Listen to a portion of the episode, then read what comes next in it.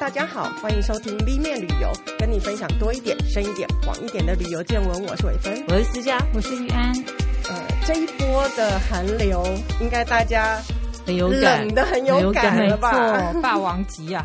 嗯，所以对对于一些冬季活动，我觉得大家可能比较容易有一些连结哦。我都在想说。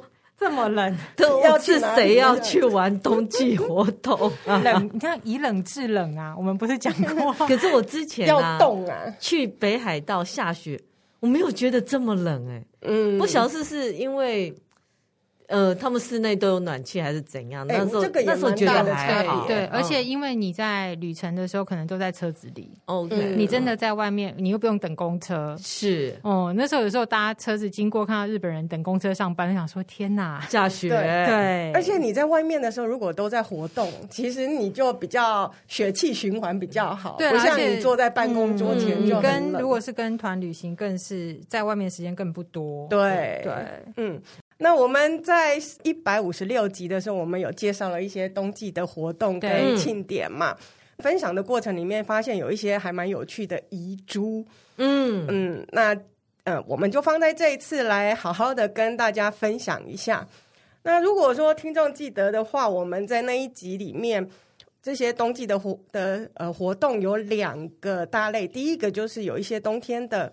呃，冰雕雪季类的，嗯嗯嗯，嗯，那其中有一个我们上一次没有介绍的，就是圣莫里兹雪地赛马，嗯呃，这是什么样一个活动？我们请玉安来跟我们分享一下。其实这个圣莫里兹，大家。不晓得大家熟不熟悉？在哪里呀？对，你看大家就是说 在哪里呀？瑞士附近吗？跟肾有关哦。呃，在欧洲嘛，对对对，大概就可以推想到在欧洲。那我们先讲一下这个这个活动的名称叫做 White Turf。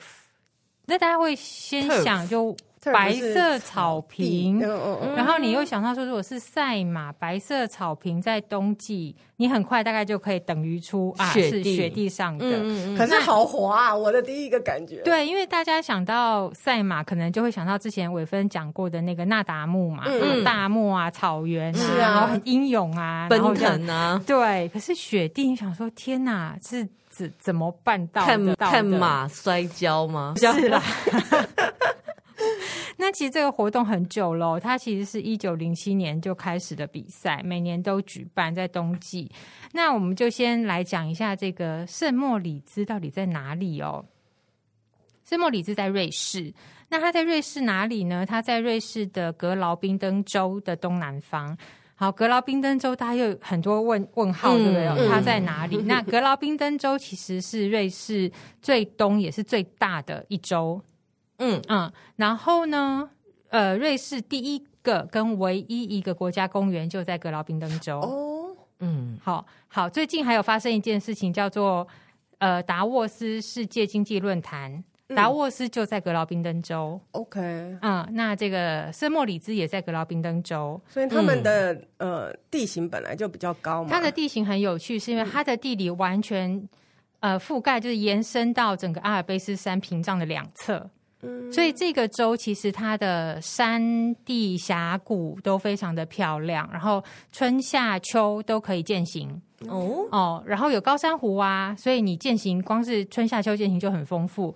那滑雪就更是厉害，滑雪的活动哦。嗯、还有一个就是在这个州应该也是蛮有名的，就是它的景观火车。那它会经过一个就是那个路段是世界遗产路段，叫做德兰瓦萨桥。是一个架高的桥，然后会从峡谷中间开过去，这样、嗯。图片上有看到过。对，而且这辆火车，他们好像前两年为了纪念报几百年的经营，还弄了一个全世界最长的列车。然后你就会看到红色列车在山谷中一直蜿蜒进行，像毛毛虫，像好像蛇。对对对，但是那个景观就很惊人。对，好，这是它的那个地点的背景介绍。嗯。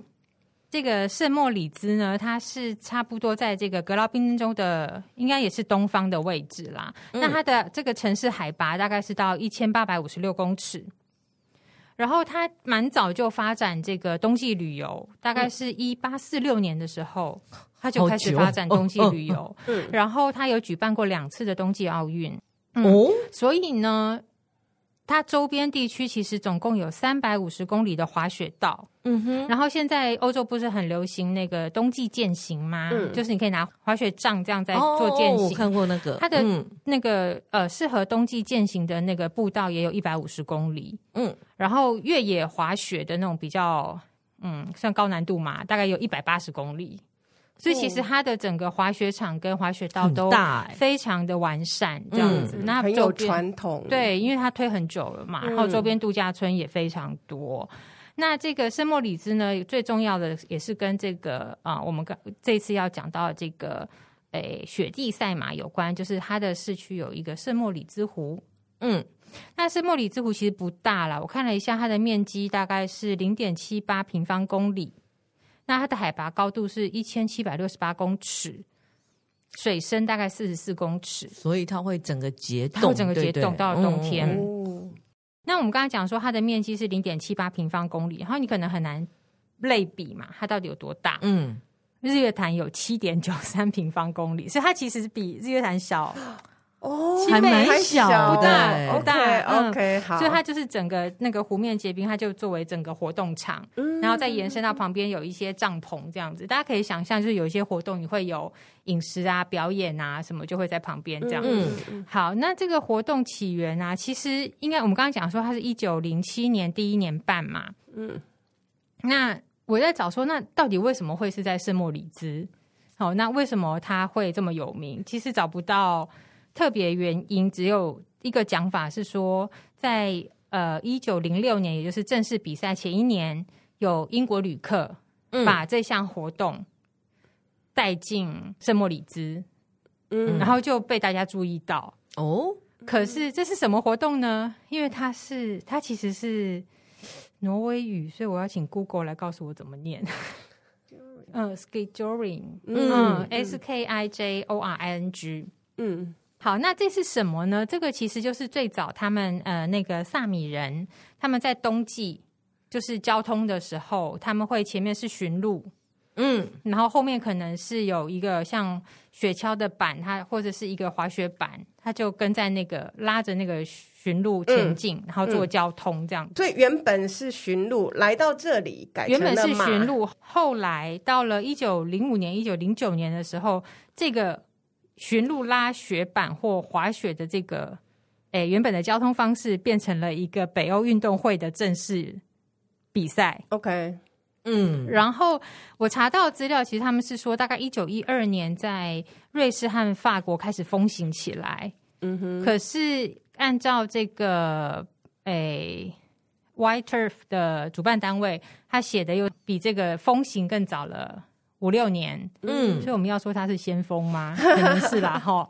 好好，然后到了一九一五年的时候，其实那时候到欧洲旅行的美国人就发现，哎，好玩呢、欸，嗯，他也把这一套搬回美国去。所以其实现在有这样的比赛跟活动，不止在圣莫里兹，其实在美国跟加拿大也都有活动。嗯嗯，只是大家的形式可能会有一点点不太一样。嗯嗯，好，那我们来说，他这个比赛，对，当然他是改用马嘛。那 Okay, 有的地方可能改用汽车，嗯、改用摩托车，雪上摩托车，对，也是有。好，那他这个比赛会是什么？我们想说赛马就是骑士骑在马上嘛。嗯，好，那可是我们刚刚又提到说，其实这个活动的变形是从哪里来？是从有驯鹿拉着雪橇，后来到了欧洲变成马嘛。嗯，所以是马会拉着雪橇或或滑雪板嘛。那所以它的这个赛程呢，其实就是在圣莫里兹这个，它有三种比赛项目，就是会有一般的平地赛马，就是在湖面上，就是单纯的赛马，嗯，然后就骑士骑在马上，就是单纯比速度的这种，这很危险哎，不会滑倒吗？他们的蹄上没、哦、没蹄没有做特别，看起来没有，好像只有马的那个脸，通常。哎，以前我们看马车旁边会有遮眼睛，对不对？它这个也是，它会给马戴一个像是面罩一样，像是那个我看那个影片看起来很像是那个早期的空军啊会戴的那个面罩，然后眼睛这边会帮他做一个球球盖起来，哦，然后套在就遮住侧面的一。一个是还有就是不会让那个风雪的风可能不会刺激到马，这样，因为速度毕竟蛮快的，对，时速好像会到五十公里之类的，就看马跑多快。嗯，对，所以他可能是为了保护马的眼睛嘛，对对，所以他的脸上会罩一个。其他我看马鞍啊什么都蛮正常的哦，就是没有特别做什么，对，还是欧洲的马比较耐寒，我也不晓得，不知道。最主要是我我觉得应该会滑吧。也许它有马蹄铁比较厉害，嗯，有刺的马蹄铁，像是我们爬山的钉鞋。对呀，对呀，因为是在影片上看不太出来，所以不知道。然后就是我们刚刚讲比赛的项目，第一个是这个嘛，平地赛马。那第二个呢，就是他们叫 Trotting Race Race。那这个是什么呢？它是有一种叫做挽车赛马，也就是说骑士啊，他是坐在马的后方。嗯、那以前的是呃，在草地上是双轮，嗯，你就想象一个人骑士坐在一个一个横杆上，他旁边有双轮轮，然后他是拉着马，嗯，在后面跑。有点像以前的战车啊，嗯嗯，想象就是我们历史课本上看到那个战车，就像那个冰汉那个，只是它对，没错，只是它更简单一点，然后它的那个位置会比马的身体稍微矮一些些，嗯，然后让马这样子，马拉着跑这样子，这是一种，这是一种比赛。那还有另外一种呢，就是我们刚刚讲的那个呃，skiing 这个这个更有趣了，就是它是我们想象，我们如果去划水。是 speedboat，就是快艇，然后你牵着绳，然后下面有个滑水板在湖面上滑，嗯、对不对？是，你只要把快艇换成马，然后滑水板换成雪橇，哦哦哦，嗯，就是这样子比赛。然后那个比赛的人就站在马的后面，马的后面，然后马上会骑一会有一位骑士，哦，有的会有骑士，有的没有。OK，嗯，然后就这样、嗯、就这样子拉着你。基本上就是赛马，只是后面拉一个人。对，然后我们刚刚讲到的那个，就是像战车的那个双轮那个，嗯、因为在雪地上没有办法用轮子嘛，嗯嗯，所以它的那个。它的整个架构，车子的架构就会变成下面是像滑雪板一样，雪橇，雪橇的底。我们像那个圣诞老公公那个雪橇底，只是它没有上面圣诞老公公坐的那个位置而已。嗯，对，它是很简单的骨架。嗯，我们到时候可以在脸书上放影片给大家看。我觉得那个 那个造型是蛮有意思的。嗯，所以它主要是这三个比赛。其实我觉得比的就是马，人好像很能做什么事情，人只是拉着而已。跟控制马本来就是马啊，对。是 控制方向嘛，跟还要跟马做一个很好的沟通，就马要不要帮你的忙，这样你要跟马博感情，这样讲也是可以。对，跟马说你跑快一点，我给你胡萝卜吃之类的。现在马可能吃的比较高级哦，对对对。然后它这个什么时候举行呢？因为在冬天嘛，所以它是每年的二月的前三个周末在举行。那像今年的话，它时间就是落在四号、十一号跟十八号。嗯，然后他在三号、十号、十七号会有一个 Family Day，就是会比较是活动的啦，就是你可以去参与他的活动，就没有没有赛程。可是主要你要看比赛的话，是二月的四号、十一跟十八。嗯，然后这个比赛呢，其实它因为它需要门票啦，哦，他需要门票进去，然后每年。有平均大概三万到三万五千人参与，蛮多的。对呀，对，其实蛮多的哦。嗯、然后他的这个比赛就是要奖金嘛。对，私家店问那是多少钱？对啊，嗯、然后奖金它总计是五十万瑞士法郎，很多哎、欸，就差不多是台币一千八百多万，一千八百多万。哇！然后它的主要瑞士，它的主要赞赞助是瑞士信贷。浪琴表跟瑞士的 B N W 嗯嗯嗯，哇哦！一开始好像只有浪琴跟浪琴表跟瑞士信贷，那后来有加进 B N W，果然是瑞士，从现在开始要练骑马了吗？对，你练那个拳击练一辈子都拿不到一千八百多万。我以为你想说，那我只要存个门票钱就可以去了。哦，不行，你还要有马。嗯、好，那我们讲一下，大概跟大家介绍一下它的门票哦。其实如果是一般站票的话，还可以，就是二十五法郎。嗯，而且十六岁以下的小朋友进去是免费的。哦，但是这是站票嘛？哦，那如果是有座位的，好，它有分两个座位区，一个是呃五十法郎，然后另外一个是八十五法郎，大概一千八到三千块。那站票就只要九百块就可以入场，坐在那边也很冷呢、啊。哎、欸，但是看赛马很好玩嘛。是、啊、哦，然后当然呢，我们刚刚讲到说这个赞助厂商也蛮大的嘛，哈、嗯，所以进去的它当然也有 VIP 场啊，VIP 的座位呢，哇，那它就有分两区、嗯、哦，呃，一区它就是提供有免费轻食。然后酒类喝到饱，嗯，然后可以进到 VIP 的帐篷啊，然后有你可以坐着看比赛。那每个人的入场费是三百九十瑞士法郎，大概是一万四千多块台币。嗯嗯嗯，嗯。然后另外一区呢更高级了，它的那个酒类还可以包括香槟。嗯啊，嗯，有香槟吧，然后有现场食，就是厨师为你料理的食物。然后有贵宾桌次啊，座位区。那这个的入场费是六百九十。瑞士法郎就差不多是两万五千九百七十八块台币，三天应该是三天。嗯，再次的说，果然是瑞士，但很特别啦，因为它这个比赛就是每年的二月都会固定举办。嗯、那如果大家觉得说啊，瑞士好远，但是我也想看类似的比赛的话，嗯、其实在美国的科罗拉多州，嗯，跟有一个叫做新。罕布夏州，嗯嗯，这两个地方有。然后科罗拉多州的部分，我有查到，它有一个活动的官方脸书叫做 Meeker 呃 Skier，嗯是 Skier，嗯嗯，就是 M E E K E R，然后 S K I J O R。嗯嗯嗯，可以去他的脸书上看，他有很多活动照片。然后他们美国人的比赛可能比较喜欢有那种高低起伏，所以他们会拍出那种比较越野的感觉。Oh. 嗯，可以。科罗拉多州是一个很疯狂的州，oh. 待会会介绍。Oh. 我觉得 他们常做一些怪事。哦、oh，那那那个照片我应该就不需要太惊讶。呃，对对，他们接下来最后会介绍一个很神奇的活动，就是了。Oh. 好，我们谢谢玉安，然后拭目以待对思佳的介绍。那现在先我来介绍一下上一次的节目，就除了雪地的活动之外呢，还有一个很大的部分就是嘉年华。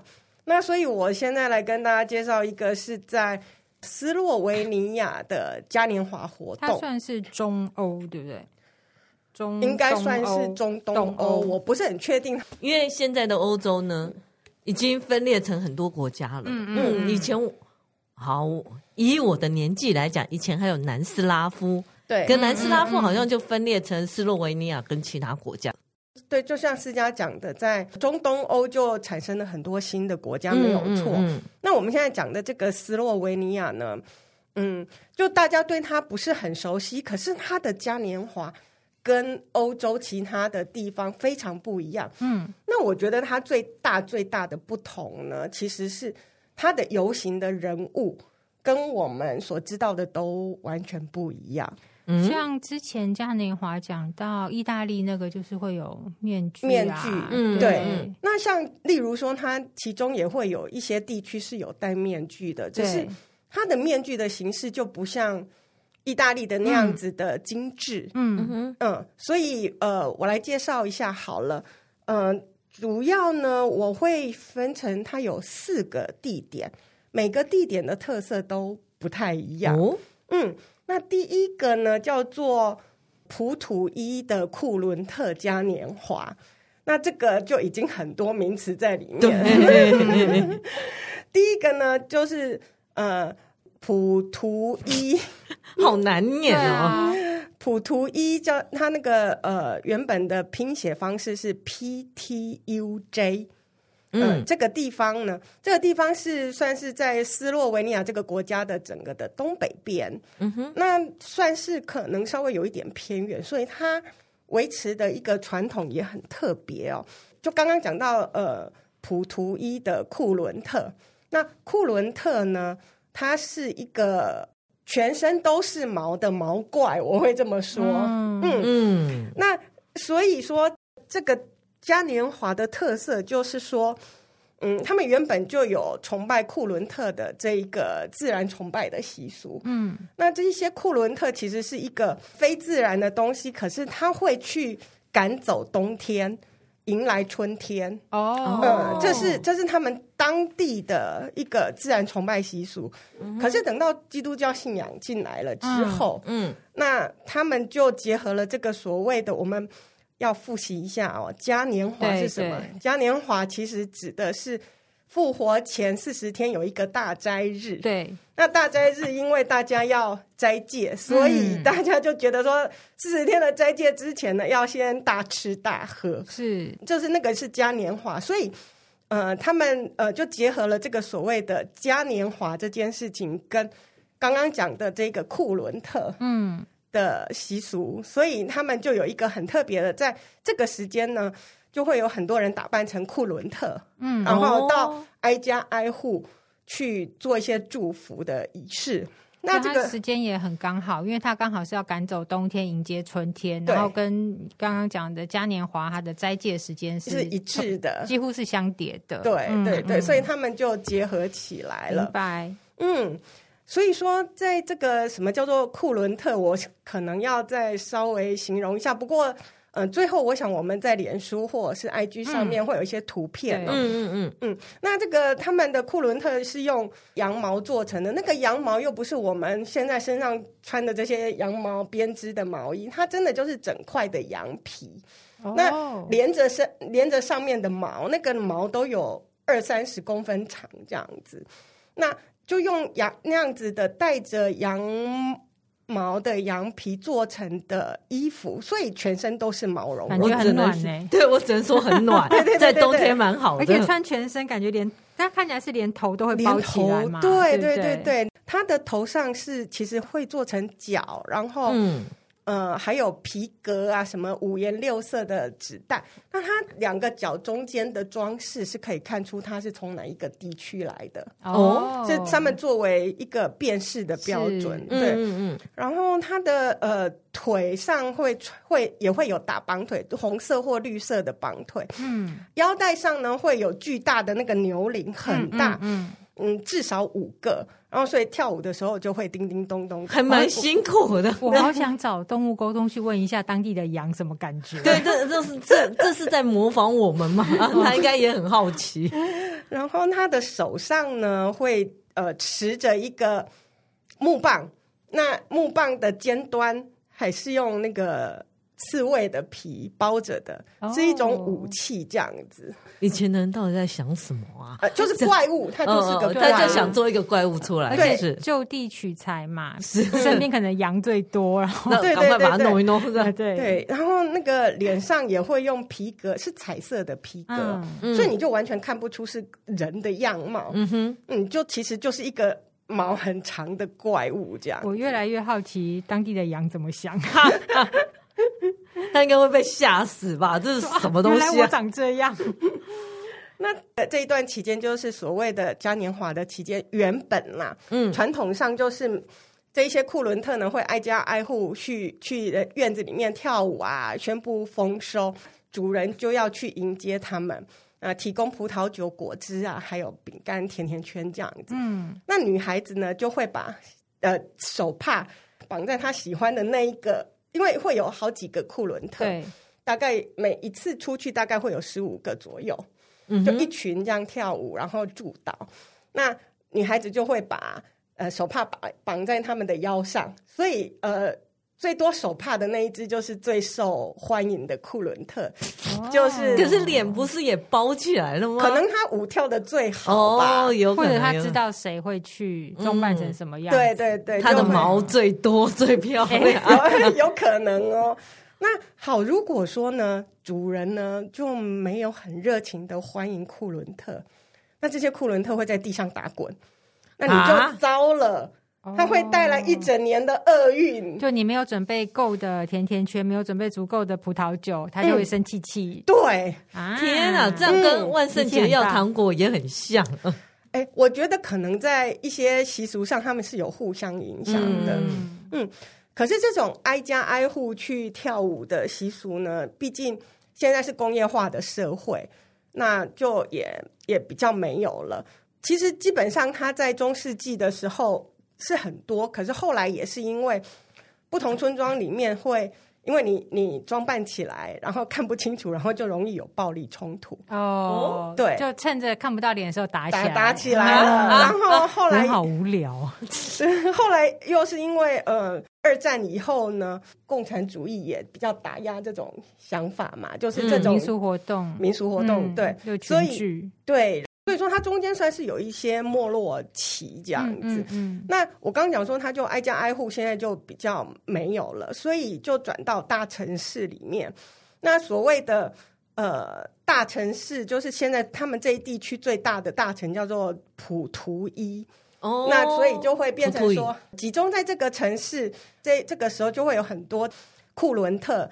呃，参加游行活动这样子，嗯嗯、就它变成挨家挨户，把它改成游行就是。对对对对，嗯，嗯时间呢就是在二月的三号到十三号，是对。那中间会有几场的呃游行，嗯嗯，好。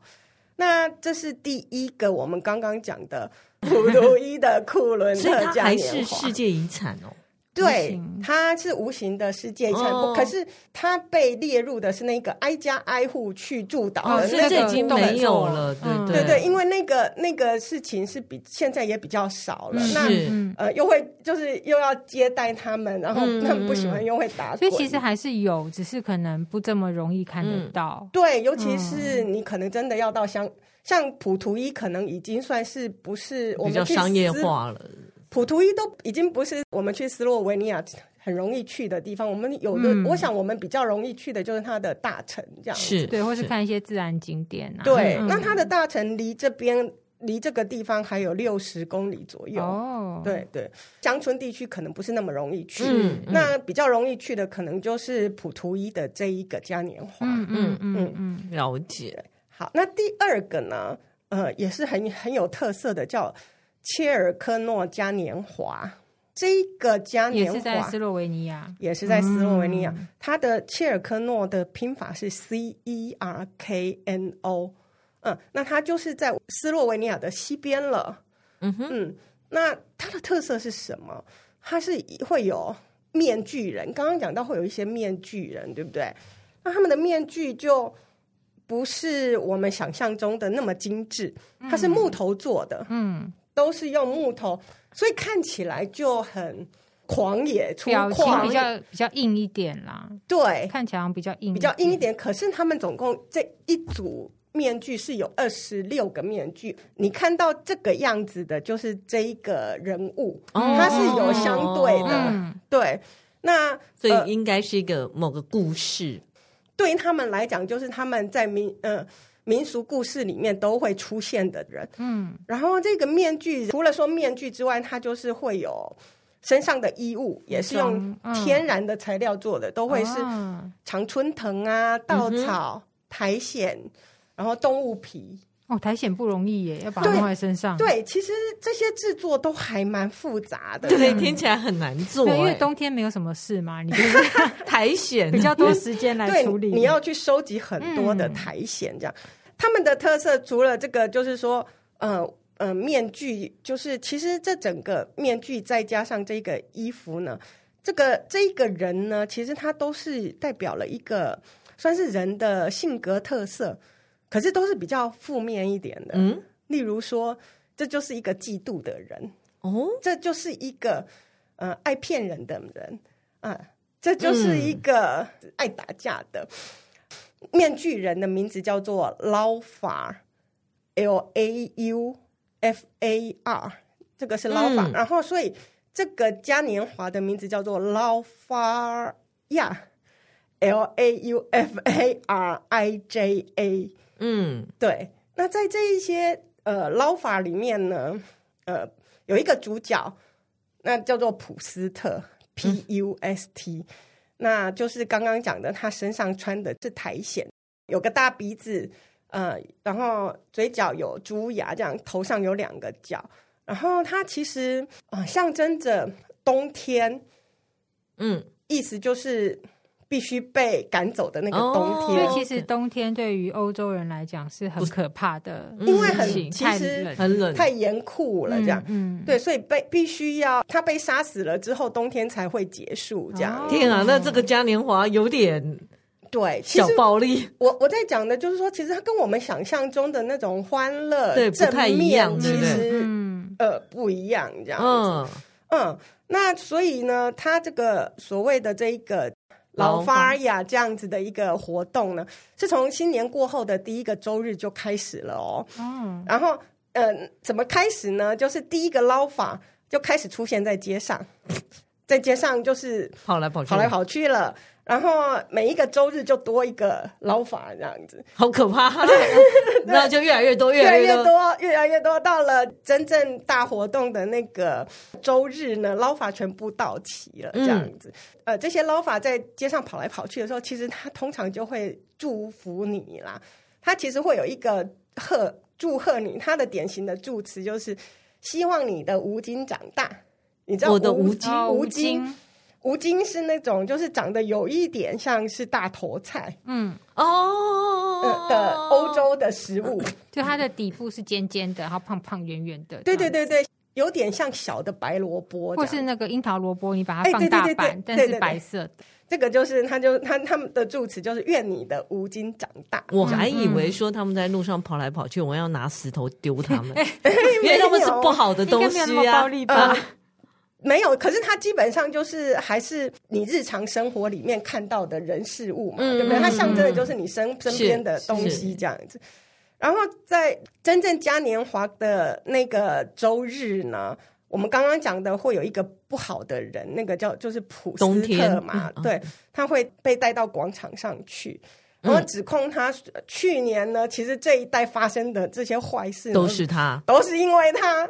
从恶劣的天气啦，是、哦、或者是无用的政客啦，然后导致这边的坏事，通通都是因为他。就找一个人来怪，就是就是风不调雨不顺，这样都是他。对对对对对，对，他们还会去演一出戏剧，嗯哼，来定罪他就对了。然后最后他就是会被处死。嗯哼，嗯，那当他被处死之后，大家就开始唱歌跳舞，这样。哦哦哦，因为春天要来了。对对对对，其实还蛮。恐怖的一个祭典，你你不觉得很特别吗？我觉得这个这样子的嘉年华形式，我之前是从来不知道。但它非常的具象，就是他会到把他杀死，就是因为一般我们可能是驱赶啊，像刚刚前面那个他也是驱赶，对对，就是他顶多在你家门前打滚这样子，那你就多给他点食物，他就会离开。对，这个比较嗯，对他就是很具象，跟你说我们就是要把他赶走，对对对，赶尽杀绝。嗯。这个活动也是在二零一四年呢，它就被斯洛维尼亚宣布为他们国家的重要非物质遗产。嗯嗯，对，只是还没有被联合国列为国那个国际的这样子。嗯、我觉得他的那个精神要真正被认识，可能要花一点时间。是是是。嗯，好，那还有一个我觉得也很酷的，到就是第三个，我来介绍一下，是叫做切尔克尼察的。嘉年华，哎、欸，它这个游行图片看起来有点恐怖，哎，是不是？对，非常特别，因为它的人物呢，跟我们想象的长得也不一样。嗯、那它的时间也是二月八号到十四号。那切尔克尼察呢，它的呃拼字是 C E R K N I C A。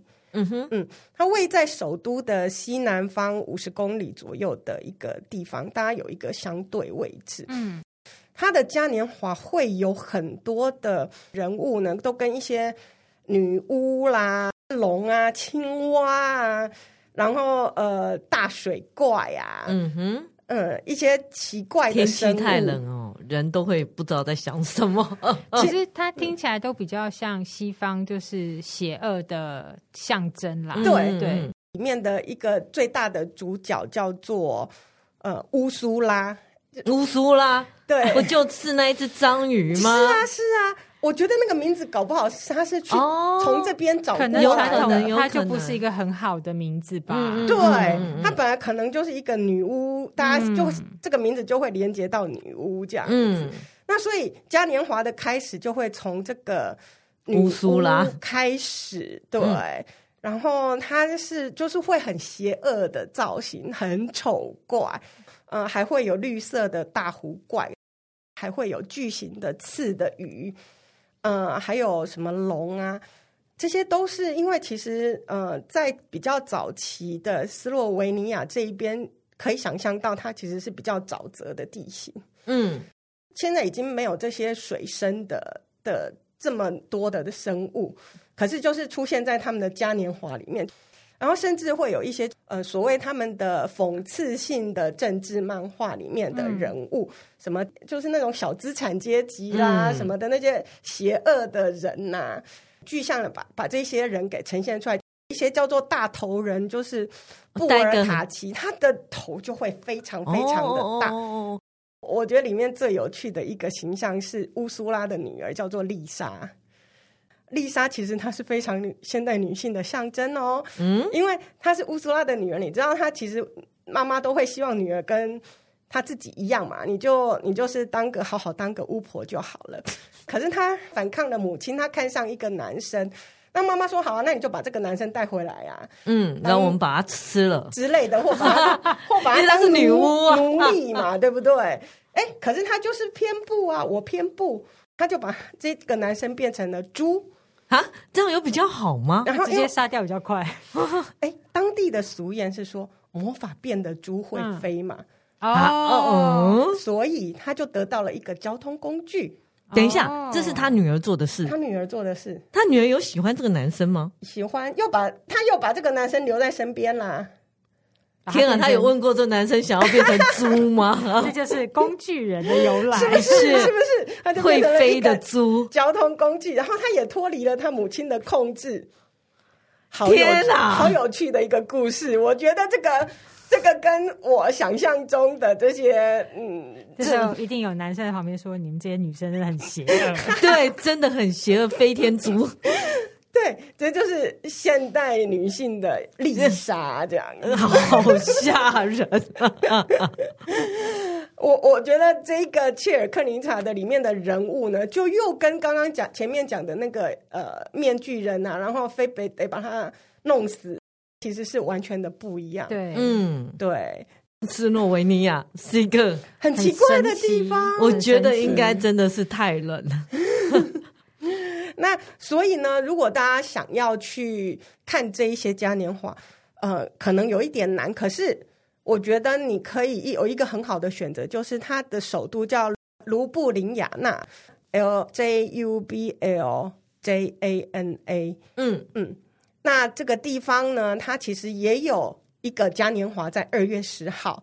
所有我们刚刚讲的那一那些地方的这些特色的，不论是呃，大毛怪啊，嗯、面具人呐、啊，女巫啊，魔鬼啊，都在这个地方的嘉年华游行里面看得到。哦、那就把它集中集合起来，哦、对。那他们就是试着要吓跑冬季呀、啊，迎接冬天的到来。嗯，我觉得大家有机会真的可以去看一下这个很特别的斯洛维尼亚嘉年华，嗯、看看别人的幻想。对，大概台湾飞的话，就是到到维也纳转机。哦，对对对，其实它离那个克罗埃西亚蛮近的。对，它就克罗埃西亚的北边而已。然后，而且它也有靠那个地中海。嗯，对，其实它没有到那么。里面去，只是我们对他非常的不熟。对，因为好几年前啦，就是刚直飞奥地利的时候，嗯、就是华航跟长荣分别推斯洛伐克跟斯洛维尼亚。哦，okay、对，就是因为这个航点的关系，都有拉出去这样子。我觉得现在的欧洲旅游还蛮贵的，大家可以考虑一下这一些地方。其实这些地方的。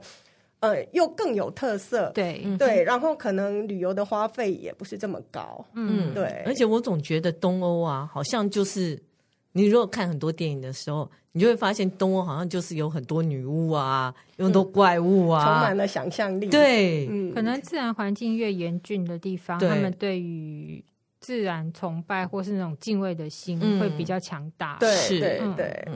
嗯，好。那这就是我们讲的一个特别的嘉年华。嗯，接下来我们请思佳介绍一个很特别的节日。啊、我觉得这个更特奇特了。你不要讲刚刚的嘉年华，我们这样说是要回到这是文明世界吗？好像我我我应该说，这可能只有美国才会有的事情。好、哦、好，它叫做冻死人日 （Frozen Dead Guy Day）。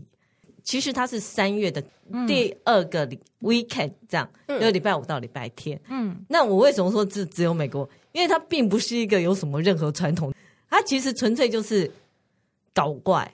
嗯，好，那我大概介绍为什么是冻死人日呢？因为有一个死人被冻起来，这个人叫 Grandpa Fredo。嗯，其实他是呃冷冻阿公，挪对，他是冷冻阿公，他是挪威人。他是一九八九年心脏病发，在挪威过世，没有很久以前呢。对，没有很久，这个活动也没有很久，嗯、真的没有很久以前。其实，如果活到现在，活到现在是大概一百二十几岁。嗯嗯，好啦，他生前喜欢画画啊、钓鱼啊，喜欢滑雪啊、爬山啊。他在公园处，挪威的公园处工作大概超过三十年。那他在一九八九年过世之后呢，没有办葬礼，而是呢。他们就把它放在干冰里面，直接寄到加州的 Oakland，有一个叫 TransTime 人体冷冷冻保存机构。嗯，我想大家如果有看过那个 Tom Cruise 有演过一部叫《香草天空》，对，里面就是它是人体冷冻嘛，嗯、对不对？所以它一直在处于那种半梦半醒的梦幻状况。然后事实上它是从西班牙的《睁开你的眼睛》那一部来的改编，这个也是一样。嗯、事实上。我觉得台湾没有那么风行，可是欧美人或者说美国人，其实对人体冷冻这件事是很很狂热的吗？就是有一批人是很支持的。那基本上这个 Grandpa Fredo 呢，就是也是人体冷冻技术的支持者哦。所以他在一九八九年过世之后呢，就直接送到加州 Oakland 的人体冷冻保存机构。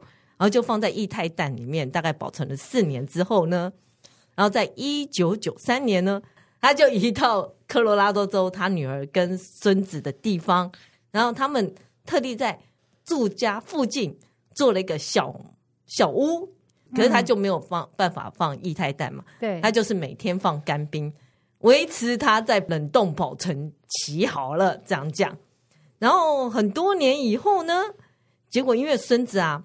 签证就是过期了，反正就离境了。大概在九零年代中期，然后他就跟妈妈讲说：“啊，妈妈，那这个就交给你了。”嗯，然后女儿就接手照顾，然后当然就是继续每天都去放干冰。我我真的不知道他们到底想要期待什么哈。可是基本上，他女儿跟他孙子也都是支持人体人体冷冻技术，甚至于他想要做一个居家人体冷冻设备这样。嗯，好，所以他们继续这样做哦。那因为他女儿住在科罗拉多州，有一个叫 Netherland，听起来像尼德兰，但并不是叫 Netherland。他们有一个法律规定说，任何冷冻的人或动物或任何身体部分都不得放在家里。嗯，你怎么会想要在州法里面放这个这一条进去呢？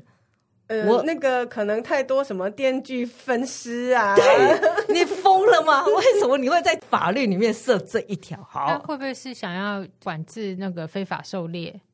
哦，然后把它冻起来放家里，嗯、好吧？反正，然后因为结果因为这样呢，那个女儿呢就被驱逐。她说：“你不可以在家里放这个。”她就只好搬到一个没水没电的房子里面，而且她要被遣送回挪威。然后他就跟一个地方报的记者联络啊，说啊，那要怎么办呢？因为如果我这回挪威的话，我爸爸可能会被解冻，他就会提早醒过来，然后可能还那时候还没有办法医疗他，他没有死吗？还没有，还没有。我觉得可能是，你知道他们。人体冷冻都是通常就是没有死，你要试着让他未来未来还有机会被治疗。对，就是在最后一刻这种东西。嗯，然后他因为他很担心他爸爸太早醒过来，因为现在还没有办法治疗他爸爸吧，我想。然后他就这个女儿就去跟地方报记者讲，然后这地方报记者就把这故事写出来，他就跟那个议会讲说，就澄清嘛。结果呢，议会居然通过一个法条。自治法七至三十四款，就是为了这个叫 Grandpa 法条，就是允许他可以继续待在他们家，因为本来说冷冻的人不能放在家里，现在通过这一条法律，你这个冷冻的人可以放在家里，所以呢，这件事就被大肆宣传，所以在那个时候，Grandpa Fredo 就变成媒体宠儿。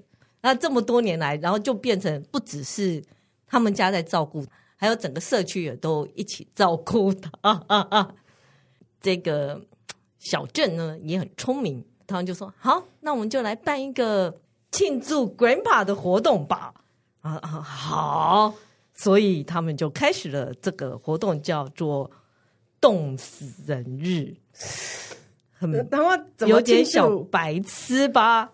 然后一刚开始其实只是一个社区小活动，嗯，然后后来呢，他们就做了各式各样，比如像冷冻火鸡保龄球啊，叫火鸡啊冻硬硬拿来做保龄球，就是配合 Grandpa 这种人体冷冻，就它是延伸了它整个冷冻的概念，对对对。然后灵车游行啊，最受欢迎叫棺材障碍赛。嗯，对，就是抬棺材，呃呃，他基本上就是要报名嘛，里面一定要有人嘛，对，里面要有人，但他不会把它封死啊，就是棺材版的天堂路，对对对对，但里面要有人哦，好，然后他就会经过什么，经过泥巴啊，经过什么，就是障碍赛，这个是最受欢迎的，嗯，大概就是有类似这样的，然后开始有一个园游会啊，然后在园游会这。就是一个 weekend 嘛，我觉得它很像春天的万圣节，嗯，然后而且是白天，但袁文会它大家都会打扮的很像万圣节，就很像鬼里鬼气的，对，然后还会有乐团啊，还有东西吃啊，嗯，然后还讲 bloody brunch 血腥的早午餐，但其实就是一般，就是番茄酱的 Grandpa Alfredo 这整件事情，其实他曾经停办两年，因为 COVID nineteen，嗯。然后在他重新再办的时候呢，在二零二三年啊，这个小镇叫 Netherland 嘛，嗯，他就拒绝跟活动主办者合作，嗯，所以二零零三年就移到叫 Estes Park，嗯，就移到那个地方举办。然后那 Estes Estes Park 是什么？其实它是在落基山脉国家公园里面的一一区。它里面有一个很有名的饭店叫 Stanley Hotel 哦，如果大家记得的时候呢，它就是鬼店，跟安眠医生的全景饭店的外观，对对对对。然后听说这个呃，因为鬼店跟安眠医生小说的作者叫 Stephen King，嗯，其实他是为什么会写鬼店，是因为他住在 Stanley Hotel 的时候。Stanley Hotel 是一个非常老的 hotel，对，一九零九年就开始营业。那 Stephen King 在一九七四年住进去的时候，整晚都在做噩梦，嗯嗯，然后所以他醒来之后就以这个地方写了一个鬼店，嗯，然后听说也有很多人在那边有灵异经验，所以 Stanley Hotel 在今天还是一直以呃灵异的 tour 啊或怎样让你超自然的闹鬼行程。是的，嗯、所以哎，Stanley Hotel 当然很高兴，就说那我们就一起来办这个冻死人日吧。哦，所以他们现在就是整个就结合在一起。是的，嗯、而且更有趣的那个，他原来有个冰库啊。嗯，今年二零二四年，那个 Grandpa 呢就会移到那个冰库里面。哦，那本来不是在别的地方嘛？对，就移到那边去旅馆的冰库。对对对对对，哦、那冰库就变成。全世界第一间国际人体冷冻博物馆就会在二零二四年的开幕哦，哎，也就是这个 Grandpa 的新家。是这个活动，今年这个活动三月的时候，对不对？对，就会在那个时候、嗯、呃盛大开幕。哇哦哦，哦太有趣了，对太神奇了。这大概是它的历史嘛。那它今年呢是在三月十五号到十七号。嗯，那。他会有什么活动呢？其实他活动蛮多的。我觉得，就像玉安讲，科罗拉多州很希望有观光客，很希望有住客，在冬天吸引大家过去，所以他全部这个 Estes Park 就是全体参与。呃，三月的时候也是 Saint Patrick Day 嘛，嗯，他大概也是那个时候举办。然后他的活动比较长一点，他是三月十五号到十七号，可是他有一个就是活动前嘛。有一个活动叫做 Zombie Bar Crawl，是三月十四号，大概有九家酒吧会举办这种僵尸派对，嗯、然后等到三月十五号的时候呢，就会举办皇家蓝色舞会，因为它是 Blue Ball，嗯，很像忧郁舞会，你也可以这样讲，就是 Stanley Hotel 这边举办，只有住客才能参加，然后在那个活动里面呢，其实比较像化妆舞会，然后他还会举办一个算模仿大赛嘛，就是大家可以打扮成 Grandpa Fredo 或者 Ice Queen 的样子哦，就是有一个比赛，然后你可以去参加这个化妆比赛。令我吃惊的是，因为这是这个舞会只有住客才能参与嘛，嗯，所以它有一个 package 是两天一夜加舞会门票两张，最便宜的一晚哦，美金六百零七点九八，所以相当于台币大概快要两万块耶。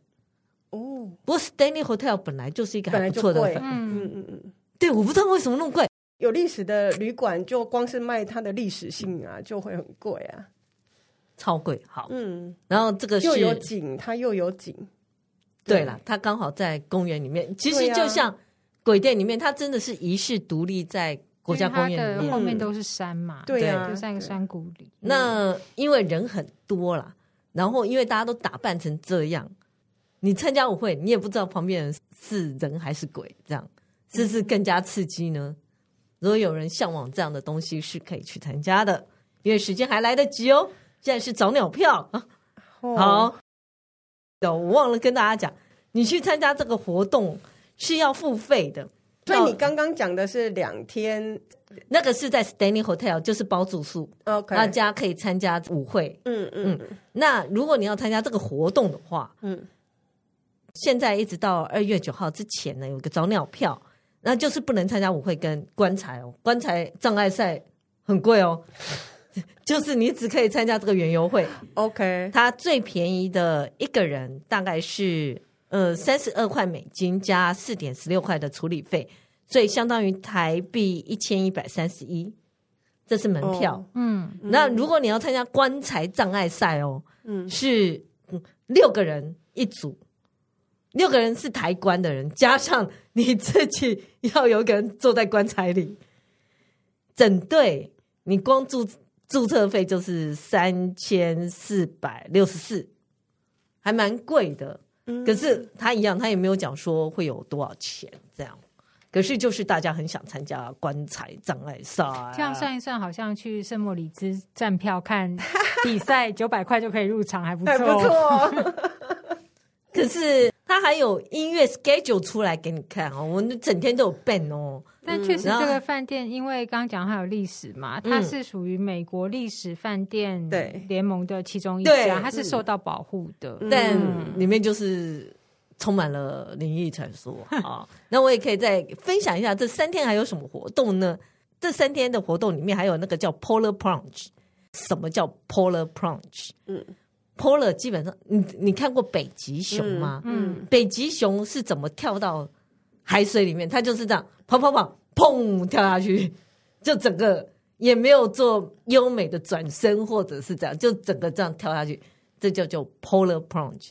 他们也有这个活动，我觉得美国人真的蛮妙的。对，他们是在三月十七号这一天，你可以穿上你觉得最疯狂的打扮，然后就跳进这个冷冻的河水里面。嗯哼，还有什么冻疮时尚表演啊？就是在园游会里面都会做这些有的没有的 怪事，嗯嗯，就是要怪异但有趣。嗯，那另外呢，我不是说今年是全世界第一个国际人体冷冻博物馆开幕吗？嗯嗯，也是在这一段时间。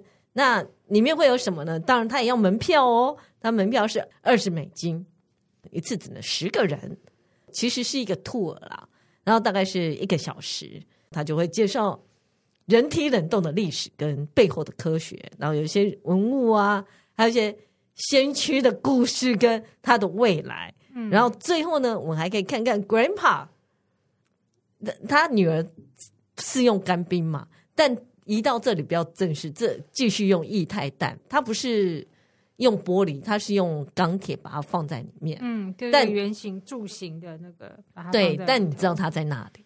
所以你会有机会摸着它的金属的那个圆筒，跟他聊聊天，在想什么啦？对，然后想想象一下，也许医疗技术到某一种程度的时候，Grandpa 就会醒过来，你醒过来要干嘛？就是一个未知的事情，然后结果会闹出后面这个后续，就是搞怪啊！我觉得就是有一件事情，然后大家就一起搞怪，这样对，也是真的美国人会精神这样子。我觉得这个就是每个地方的民族性哦。而且，其实我以前在看《香草天空》的时候，我想问你，你你你。你动起来，然后你在某个时间醒过来，大家都不认识，然后到底要干嘛了？其实有一些还不如直接投胎转世会比较快。有的人可能是因为可能小孩是罕见疾病哦，没办法医治，嗯，那他那种希望他能够延续生命的意志太强烈，嗯、他很就也许过个五十年，他是可以被治愈，对，所以他就愿意去把小孩动起来，对。可是老实说，五十年后也许人事全非。嗯，对，对，所以所以这个讨论还蛮多的。嗯嗯，我觉得台湾好像没有人这么风靡这一块人体冷冻。可是，总之呢，欧美是有一群人啊，就是比较狂热。嗯、大家如果有兴趣呢，你就把它当做春天的万圣节这样来参加，也是还蛮有趣的。嗯嗯，好。谢谢思佳的这个很特别的一个活动，而且还二十几年了，我简直难以相信啊！这是个小城镇维持下来的，是。嗯，好，如果你喜欢我们的节目，请在各大 Podcast 平台订阅我们，或到脸书、IG 按赞、追踪、分享给你身边的朋友。谢谢大家的收听，谢谢，谢谢，嗯，拜拜。